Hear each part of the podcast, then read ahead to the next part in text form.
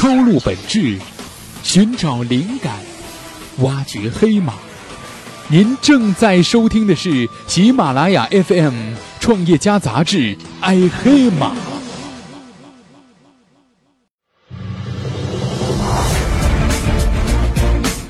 创业就是一场无休止的战斗，一次次冲锋，又一次次重整旗鼓。从任继荣、荣部落到董小蜜和现在的快小弟，他就是山西小伙连杰，懂得向失败学习的创业者。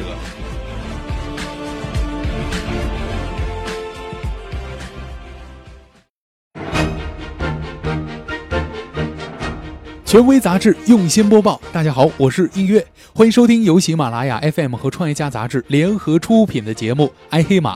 那今天的这期节目，我们将一起带领大家关注的呢，是来自于创业家杂志刘希墨的文章，《快小弟创始人吐血分享：我从失败中学到了什么》。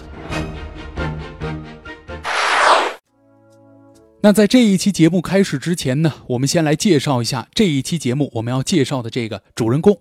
主人公呢叫做连杰，您可能在开头的小片里面已经听到了，大连的连，杰出的杰。这小伙呢，他是个山西人，他是从太原理工大学毕业。毕业之后呢，他做过一段时间的销售。在两千零六年的时候呢，他在清华大学读了 EMBA。他在 EMBA 中最大的收获呢，除了无形的知识和人脉之外呢，就是一颗不安于现状的创业之心。可能有很多我们读过 EMBA 或者是上到更高层次的这种学历的人呢，他都有一颗不安于现状的创业之心在悄悄的萌发。连杰呢也是一样的，他在创业之前呢，在一家新三板挂牌公司做董事会秘书。因为在之前读 EMBA 的时候呢，萌发了这个创业的想法，所以呢一直在留意着各种行业这个创业的机会。日子呀就这么一天天的过去了，转眼之间来到了二零一三年。有一天，连杰的一个好朋友呢介绍了一个土豪给他认识，这个土豪呢非常的看好连杰和他在金融行业的经历，决定出钱与连杰合作一个创业项目，就是我们开头小片儿里面提到的任继荣。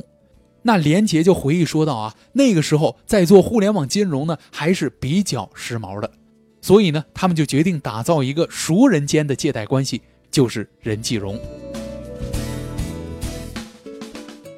但是啊，好景不长啊，公司刚刚成立了一个月，连杰和土豪之间的矛盾就开始了。土豪呢主张按照传统的组织模式迅速建立起 KIP 的考核制度，然而连杰认为啊，这个公司呢刚刚成立一个月，当务之急不是建立 KIP 的考核制度，而是先把 PC 端的网站先尽快的弄出来。就因为这个事儿，两人呢是谁也不让步，矛盾就这么一点点的积累起来，并且迸发了出来。用连杰的话说，那个土豪简直是不懂互联网金融，但是天天的还是这个也要管，那个也要决策，我们实在是忍受不了了。于是过了半年就散伙了。就在和土豪分家之后呢，连杰带着愿意跟他干的兄弟们继续的打拼，他们觉得，就是卖房子卖地也得把这个项目给坚持下来。这个时候呢，已经到了二零一四年了。连杰他们迫切的需要一笔资金的注入，于是他们各种的找融资，但是处处碰壁。终于，连杰的项目呢得到了盛大创始人陈天桥的青睐。他记得特别的清楚，当时啊，我们开的是这个电话会议，我一个人呢在电话这一头做项目的路演，另一边呢是以陈天桥为代表的投资部。电话会议结束后不久，陈天桥就决定出资八百万元投资我们。我们直到现在呢，都非常的感谢他们，因为没有他们呢，就没有后来的一切。不久，八百万元人民币呢到账了，兑换了连接公司百分之三十五的股份，这个看起来简直是一个不可思议的股权占比，既给当时急需用钱的团队呢带来了希望，同时也给后面的融资带来了巨大的隐患。在拿到融资之后呢，任继荣更名为荣部落，开始了正式的运作。但是这个时候，问题又来了。二零一四年上半年，我们拿到了融资之后，就开始做 PC 端的网站开发。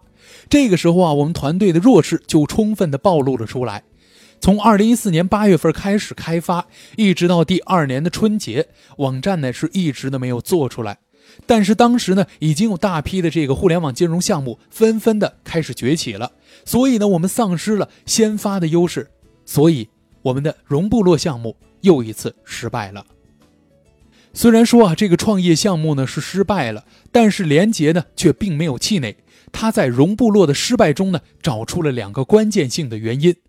首先啊，这个团队呢是交付能力不足，网站之所以迟迟开发不出来，一方面呢是对团队个人过分的依赖并且信任，另一方面呢是当时团队没有具备相应的开发能力。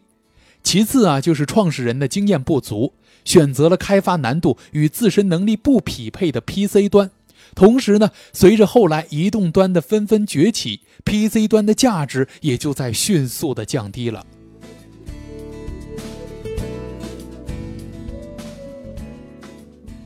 那在了解了自己团队的弱点之后呢，连杰又开始不断的增强并且完善自己的团队。并且呢，在融部落开发的末期，就开始了一个新的创业项目，它的名字呢叫做“董小蜜”。这个项目呢是基于移动端的一个众筹方式管理的项目。连杰之所以做这个项目呢，一方面是想把开发的难度给降低下来，另一方面呢是想找准当下的一个发展趋势。那有人就要问了，我们刚刚提到的众筹方式管理的项目，这个众筹的方式到底是一个什么样的管理方式呢？简单的来说呢，就是 C 端想要融资的这个人群呢，可以通过董小蜜的这个平台呢，填写自己的创业项目介绍和众筹的需求，然后呢，直接转发到朋友圈，不断扩散传播，再扩散再传播。那连杰希望啊，董小蜜可以实现众筹人和财务，即使呢吸引不了那么多众筹的人和财务，也可以对项目进行的一个基本的传播。但是。董小蜜在运营了几个月之后呢，又被搁置了。原因啊，很简单，这个是一个低频的项目，目前呢，国内众筹并没有发展成熟，而且呢，我们需要做出成绩才能吸引到投资。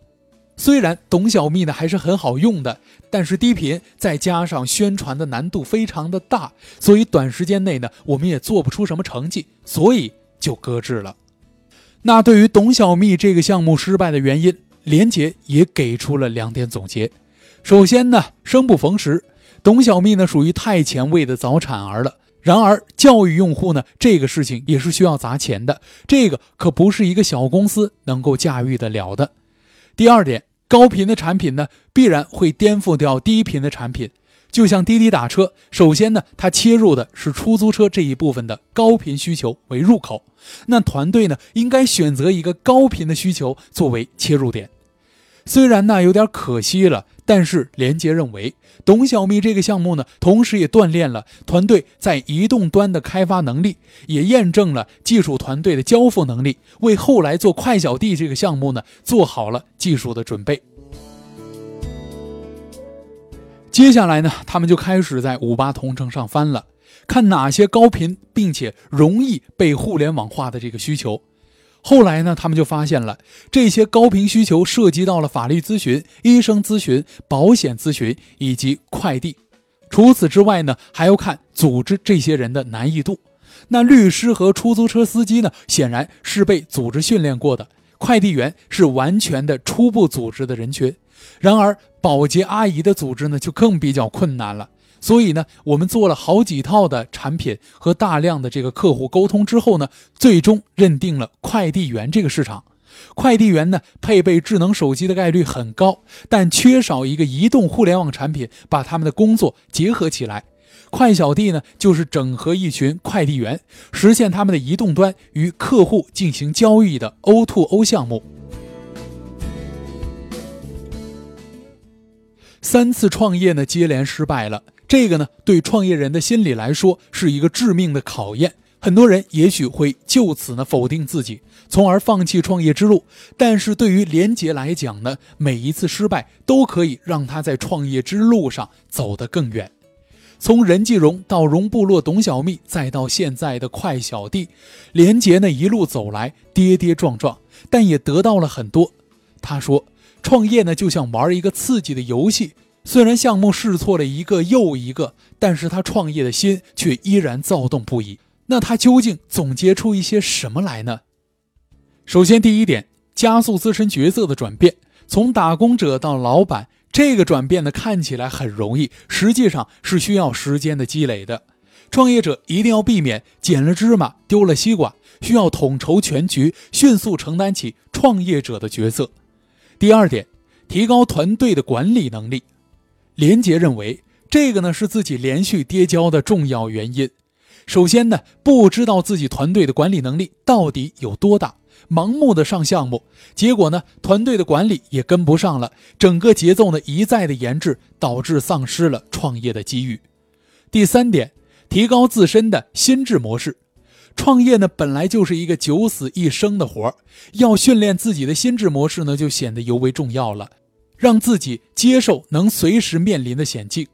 连续三次的创业失败呢，让连杰的身心受到了洗礼，也让他的心智呢更加的成熟了。三次失败之后才能成功，已经成为了支撑他走下去的一个座右铭了。如今。连杰呢，坚定地走在第四次创业的路上，没有家庭的牵绊，也没有养家糊口的压力。那创业家记者再次问他，是否可以再次接受快小弟的失败呢？他释然地回答：“当然可以。失败之后，我们会继续下去。”